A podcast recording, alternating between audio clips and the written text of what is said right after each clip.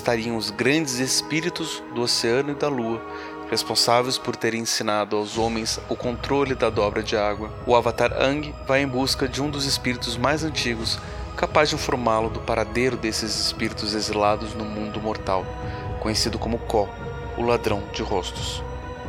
Mas ele foi instruído a não expressar emoção alguma diante de Ko, pois isso impediria que ele roubasse seu rosto. Sendo um dos espíritos mais antigos, Ko já roubou incontáveis faces através do tempo, tanto de espíritos e animais, quanto de homens, mulheres e crianças. Esse é um personagem ficcional da série animada Avatar, o último mestre do ar, que aparece nas primeira e terceira temporadas da série, além de ser citado e ter muito de sua história explicada em um jogo online e nos quadrinhos A Busca, da mesma série. Ele se assemelha bastante ao padrão dos psicófagos, mesmo que o ato de devorar a alma seja descrito como roubar o rosto. Apesar disso, podemos aprender muito com essa história sobre os nossos medos urbanos diante do terror real de perdermos o nosso rosto e as nossas emoções. O meu nome é Pablo de Assis e esse é o podcast Horrores Urbanos Os Devoradores de Almas.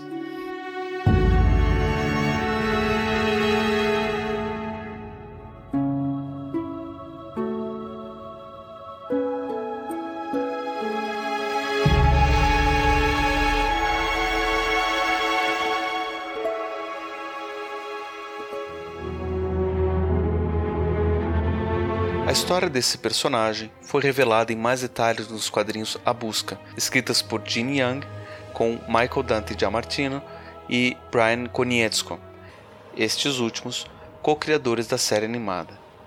Ko é filho da Mãe dos Rostos, um espírito muito antigo que tinha como principal função criar e distribuir rostos para todos, trazendo ao mundo personalidade e individualidade. Foi durante esse tempo que Ko e sua mãe se distanciaram. A mãe dos rostos passou a receber pedidos de várias pessoas que queriam trocar de rosto por vários motivos, desde vaidade até medo de perseguições. Talvez a personagem mais significativa que buscou a mãe dos rostos foi Ursa, a princesa da Nação do Fogo.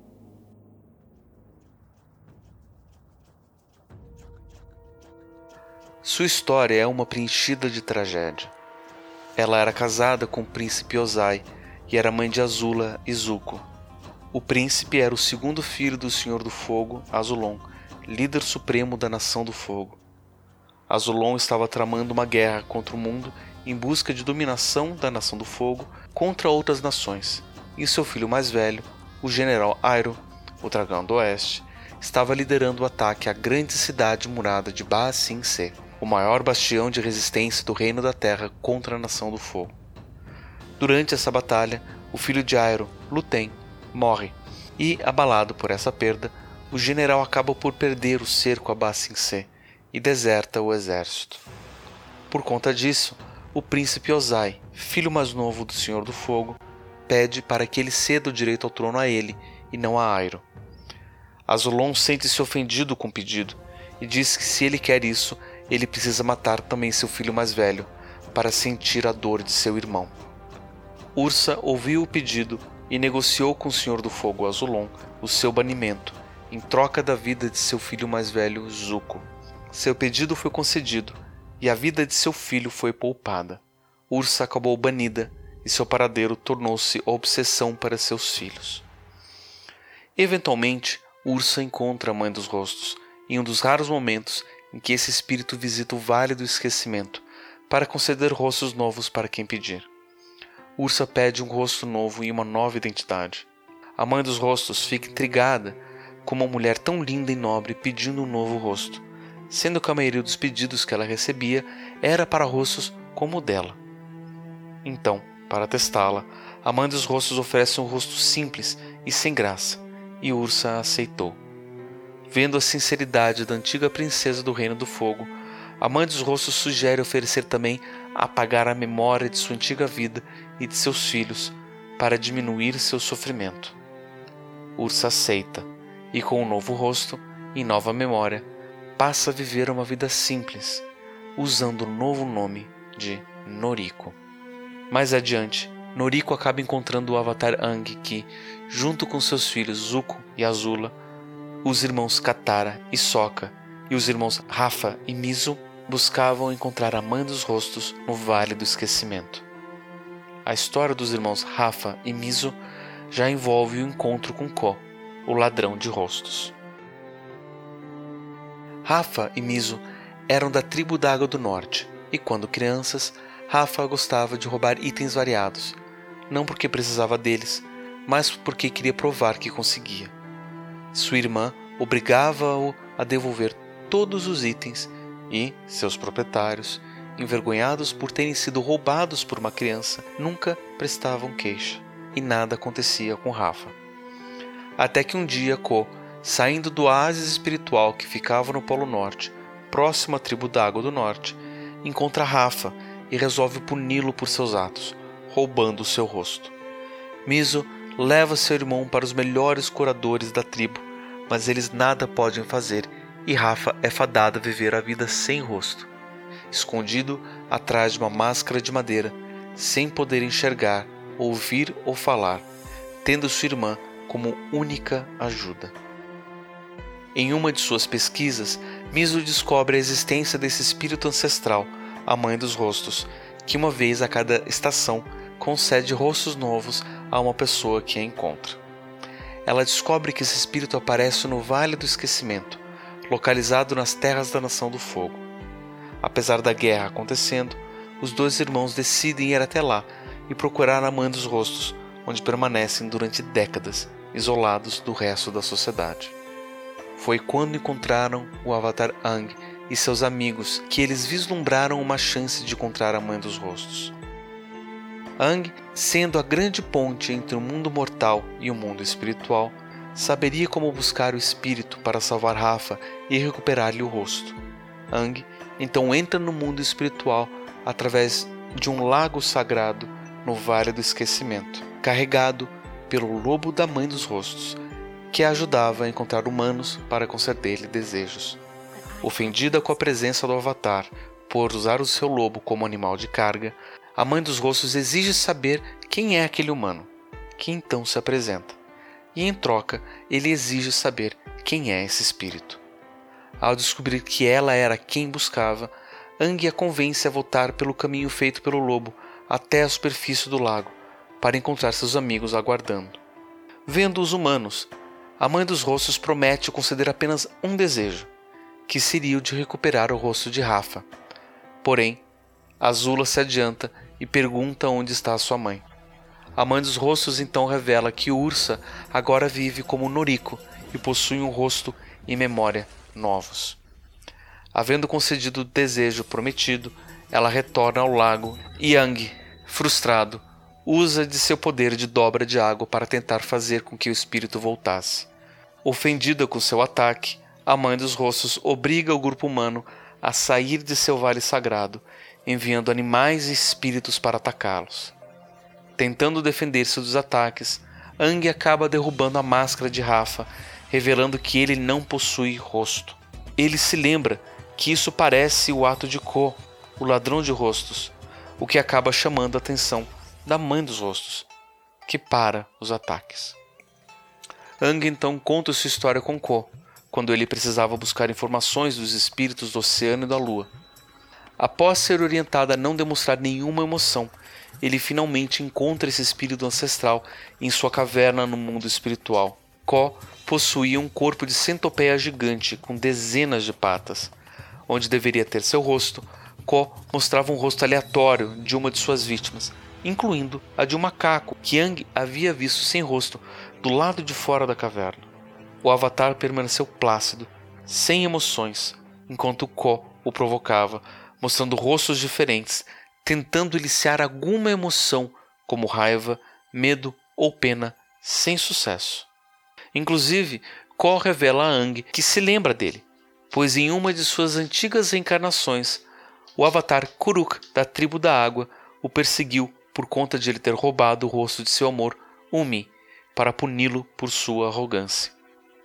Anki tentou mais uma vez indagar sobre o paradeiro dos espíritos da lua e do oceano, Tui e Lá, que estavam exilados no mundo mortal. Ko negou-se a oferecer informação, dizendo apenas que um circulava o outro e que Ang já os havia conhecido. Nesse momento, Ang se lembra que no oásis espiritual, no Polo Norte, existem duas carpas, uma preta com uma mancha branca nas costas e uma branca com uma mancha preta nas costas, que circulam um ao outro. Ele então tem a epifania de que essas carpas seriam a materialização desses espíritos. Por pouco, Ko perde a expressão de realização de Yang, mas o Avatar consegue ficar sem expressão. A mãe dos rostos reconhece diante dessa história de Yang e da ausência de rosto de Rafa a ação de seu filho Ko. Ela resolve então conceder um novo pedido e devolve o rosto a Rafa, que finalmente consegue ver e falar com sua irmã, já idosa, depois de todos esses anos. Ela também leva o grupo até Noriko, que, depois de ouvir toda essa história, aceita recuperar seu antigo rosto e a memória de seus filhos. Apesar do aparente final feliz da história de Ursa e seus filhos Azula e Zuko, e dos irmãos Rafa e Miso, nem todas as vítimas de Ko conseguem retornar à sua vida normal. Umi, noiva do Avatar Kuruk, foi uma que nunca recuperou seu rosto. Várias outras pessoas e animais também passaram a vida sem identidade por terem manifestado emoções diante desse espírito ladrão. O rosto revela ao mundo quem somos nós, e não termos rosto acaba sendo uma metáfora de não termos individualidade ou identidade pessoal. E é muito interessante o fato de Ko conseguir roubar ou devorar os rostos de suas vítimas apenas se elas manifestam alguma emoção, não importa qual seja.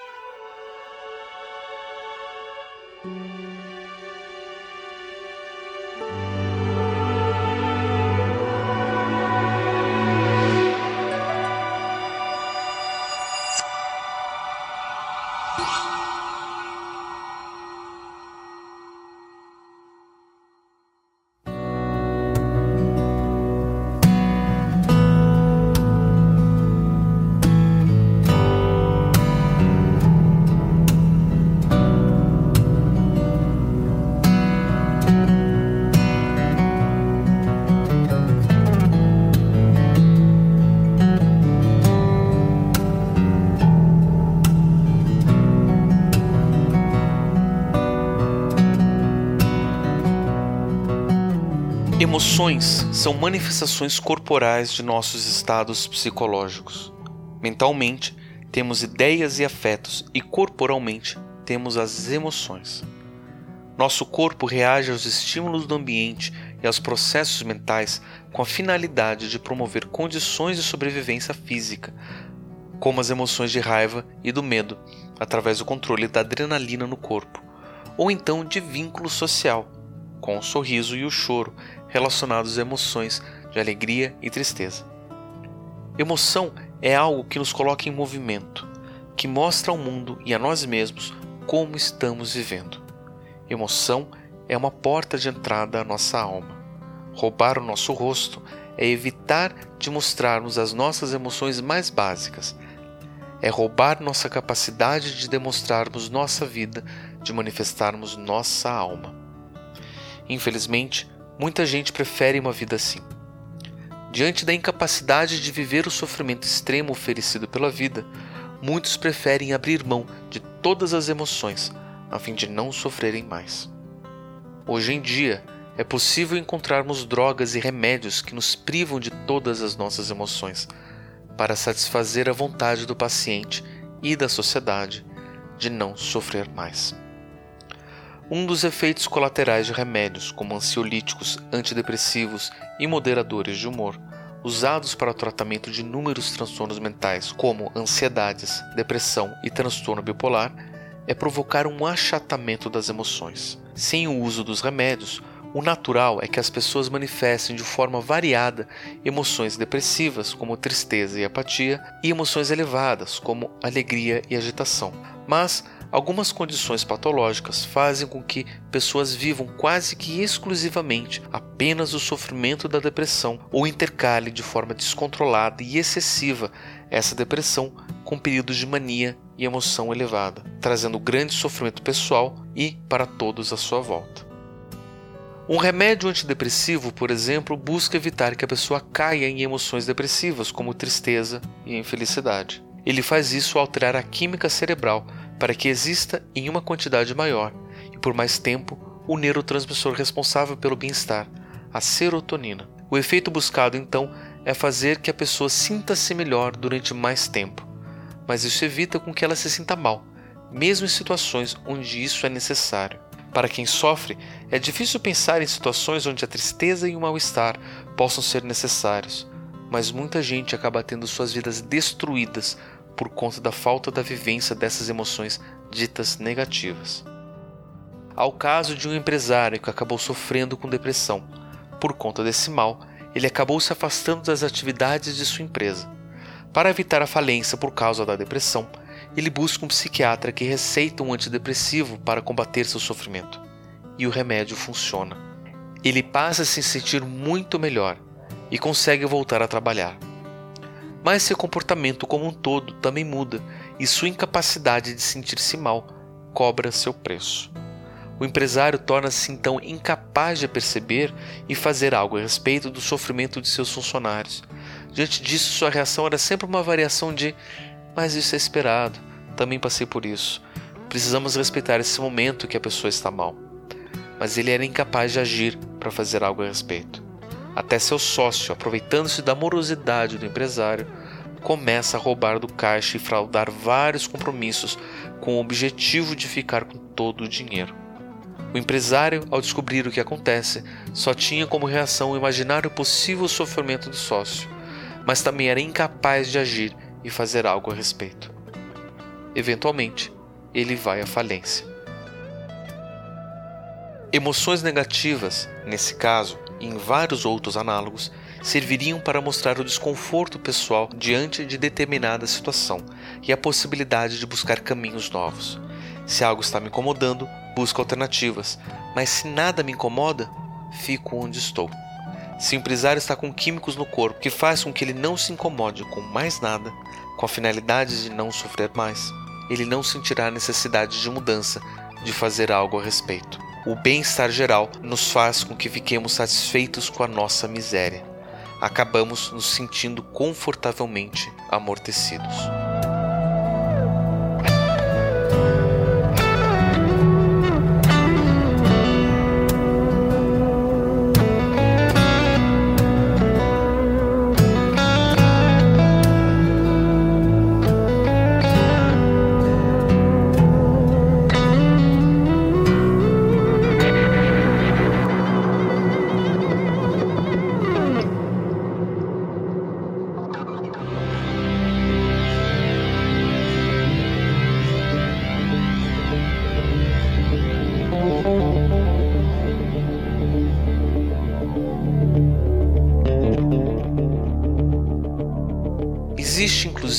Teoria que diz que a atual epidemia de depressão do mundo todo, afetando praticamente 5% da população mundial e estimada a afetar até 30% das pessoas nas próximas décadas, é alimentada pela indústria farmacêutica, com o objetivo de obter lucros cada vez maiores, não só de seus pacientes, mas também do governo. Boa parte das pessoas diagnosticadas com depressão acabam afastadas dos trabalhos e passam a viver não de seus salários, mas sim de dinheiro vindo da Seguridade Social. Como estão afastadas e eventualmente aposentadas por invalidez, elas são impedidas de trabalhar novamente, sob o risco de perderem esse benefício, que muitas vezes acaba sendo maior do que o próprio salário que a pessoa poderia receber no potencial novo emprego. E boa parte dessa renda social acaba servindo para comprar mais e mais remédios, alimentando assim um ciclo vicioso que apenas beneficia a indústria dos medicamentos. Enquanto isso, a pessoa que está tomando os remédios e tendo acompanhamento médico até consegue se sentir bem, mas os verdadeiros problemas começam quando ela para de tomar os remédios ou apenas diminui a dose, muitas vezes por não ter o dinheiro suficiente para comprar novas caixas da medicação. O cérebro naturalmente produz serotonina na quantidade necessária para manter-se. Com mais serotonina disponível ao cérebro a todo momento, graças ao medicamento, esse órgão diminui sua produção natural do neurotransmissor, fazendo com que a pessoa se torne dependente do medicamento para poder se sentir bem.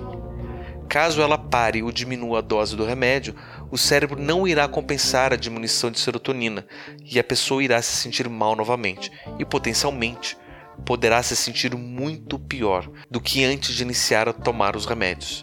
É o que chamamos de abstinência e efeito rebote.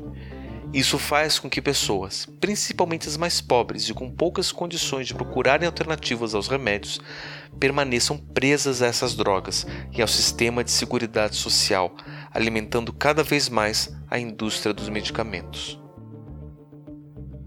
Atualmente, a indústria farmacêutica é o ramo do mercado que mais lucra no mundo, ficando atrás apenas da indústria das armas em tempos de guerra. E, cada vez mais, em busca de novas fontes de lucro, essa indústria busca novas formas de enriquecer. Eles vendem medicamentos caros para quem tem muito dinheiro e conseguem criar uma epidemia de depressão e ansiedade, afetando as pessoas mais pobres, garantindo que seus remédios serão usados por toda a vida. Outro foco dessa indústria são as crianças e a atual epidemia de TDAH, o transtorno de déficit de atenção e hiperatividade, Crianças diagnosticadas com TDAH são tratadas com um medicamento chamado metilfenidato, um estimulante leve que ajuda no aumento do foco e da atenção. Ela funciona agindo sobre partes do cérebro responsáveis pelo uso da dopamina, neurotransmissor responsável por agir sobre o nosso circuito neurológico de recompensas, fazendo-nos sentir bem diante de situações agradáveis e ansiosos diante das desagradáveis. Ao fornecer estimulação suficiente nesse circuito, que aparentemente possui dificuldade de lidar com a dopamina, o metilfenidato ajuda com que situações pouco estimulantes e reforçadoras, como prestar atenção numa aula chata ou terminar uma tarefa longa e tediosa, possam ser finalizadas com sucesso. A falta de foco, antes sentida pela criança, então percebida como sintomas de déficit de atenção e hiperatividade, diminuem diante da estimulação da droga. Atualmente, até mesmo pessoas sem o diagnóstico de TDAH estão tomando esse remédio em busca de melhores rendimentos nos estudos e no trabalho.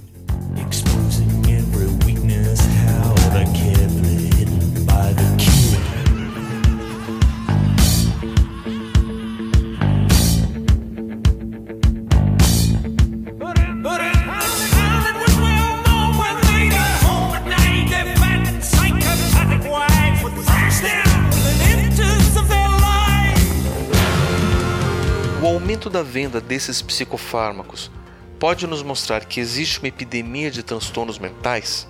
Ou que as pessoas estão querendo fugir de seus sentimentos negativos e acabam, como efeitos colaterais, fugindo de seus sentimentos positivos?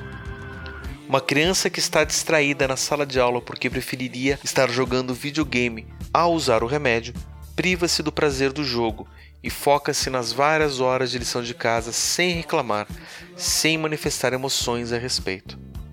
Esse foco extra, inclusive, tira o peso da responsabilidade sobre os pais, que passam horas por dia ajudando seus filhos nos estudos e lições de casa. A alternativa é pensarmos que não estamos vivendo uma epidemia de depressão ou de TDAH, como vemos estampados nos jornais. Afirmar a epidemia indicaria que existiria uma condição real no cérebro chamada de depressão ou de TDAH, sobre a qual a medicina poderia agir. Mesmo que tenhamos medidas quantitativas que nos mostram uma prevalência alta desses males, podemos considerar essa leitura como sendo uma grande falácia, pois assumimos que o estado mental e físico associado à depressão são os mesmos em todo o mundo. Não existem esses transtornos mentais de forma única e universal, como o establishment médico nos faz pensar, pedindo uma única forma direta de ação e intervenção através de medicamentos.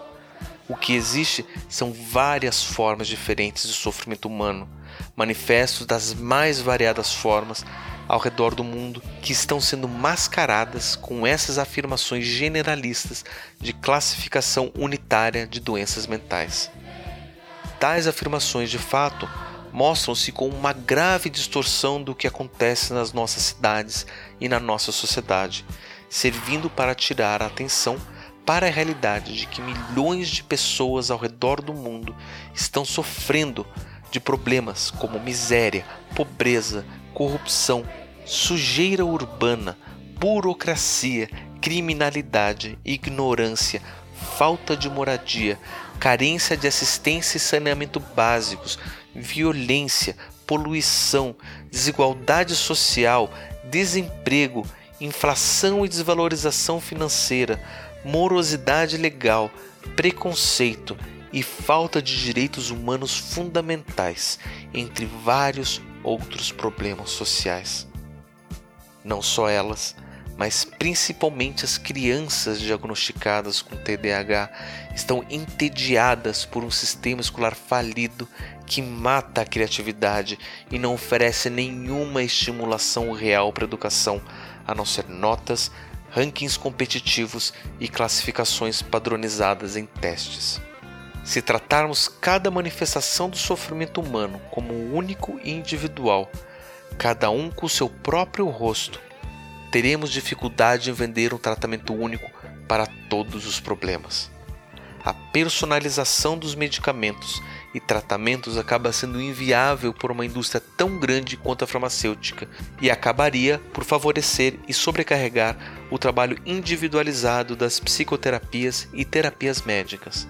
Ao mesmo tempo, a padronização dos sistemas escolares e o foco em produção constante, tirando todo o tempo livre das crianças para serem elas mesmas, acaba servindo muito mais para eliminar a expressão única da individualidade humana em troca de um adestramento social formadora de trabalhos formalizados e unificados.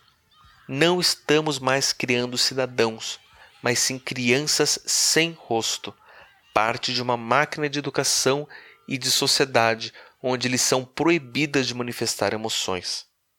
Precisamos pensar de forma mais coletiva e social, focando nos verdadeiros problemas, ao invés de nos escondermos deles com medo de perdermos nossa individualidade. Precisamos reconhecer que é possível vivermos nossas emoções, principalmente as negativas. Precisamos de espaços sociais onde a tristeza é aceita e onde o sofrimento é acolhido, pois, ao contrário, viveremos constantemente diante de Có, o ladrão de rostos, artificialmente segurando nossas emoções, temendo perder a nossa alma para o sistema que nos rodeia.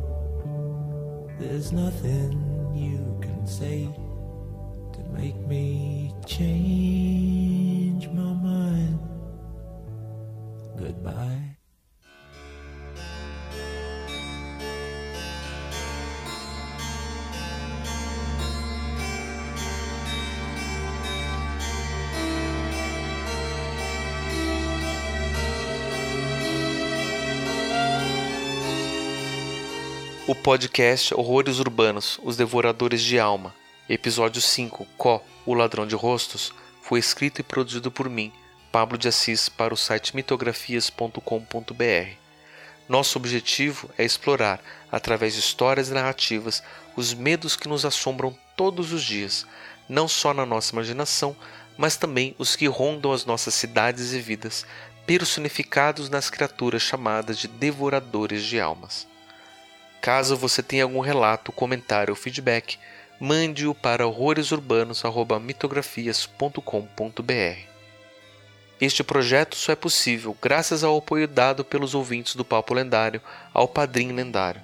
Para conhecer o projeto e dar sua contribuição, acesse padrim.com.br mitografias.